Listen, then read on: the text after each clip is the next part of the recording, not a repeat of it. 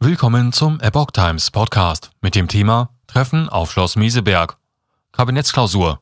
Ukraine-Krieg zentrales Thema. Ein Artikel von Epoch Times vom 3. Mai 2022.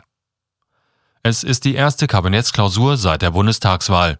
Das Bundeskabinett trifft sich auf Schloss Meseberg, ganz oben auf der Tagesordnung, der Ukraine-Krieg und seine Folgen. Unter dem Eindruck des Krieges in der Ukraine ist das Bundeskabinett auf Schloss Meseberg nördlich von Berlin zu einer zweitägigen Klausur zusammengekommen. Man werde über die wichtigen Fragen sprechen, die uns alle umtreiben, sagte Kanzler Olaf Scholz in einem kurzen Statement vor Beginn der Beratungen. Ganz oben auf der Tagesordnung stehen bei den Beratungen im Gästehaus der Bundesregierung der Ukraine-Krieg und seine Folgen. Möglicher NATO-Beitritt von Schweden und Finnland.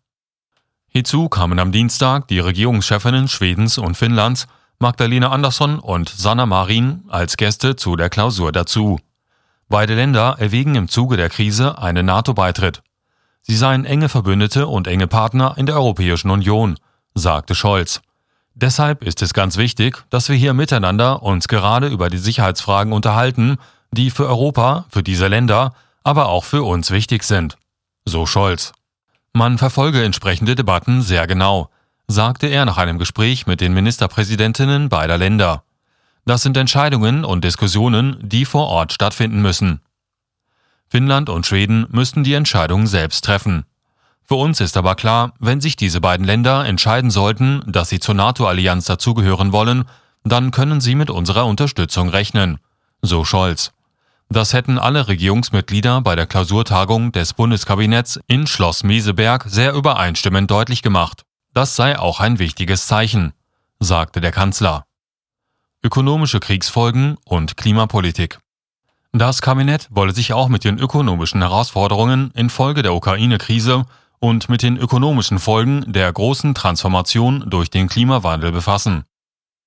Dazu werde man mit Wissenschaftlern darüber diskutieren, wie wir sicherstellen können, dass wir in 10, 20, 30 Jahren noch gute Arbeitsplätze haben, trotz all der Herausforderungen, vor denen wir jetzt stehen. Wir sind sehr sicher, dass das gelingt, sagte Scholz in Meseberg weiter.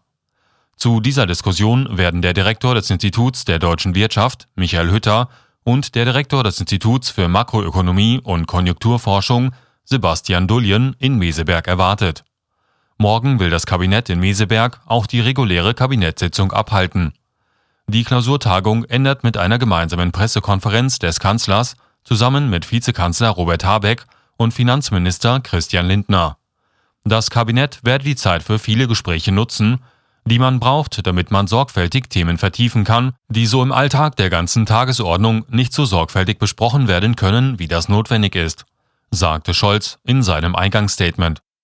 Das wird sicherlich dazu beitragen, dass die Regierung ihren Kurs zur Modernisierung Deutschlands weiter fortsetzen kann, gerade auch in diesen schwierigen Zeiten, sagte der Bundeskanzler.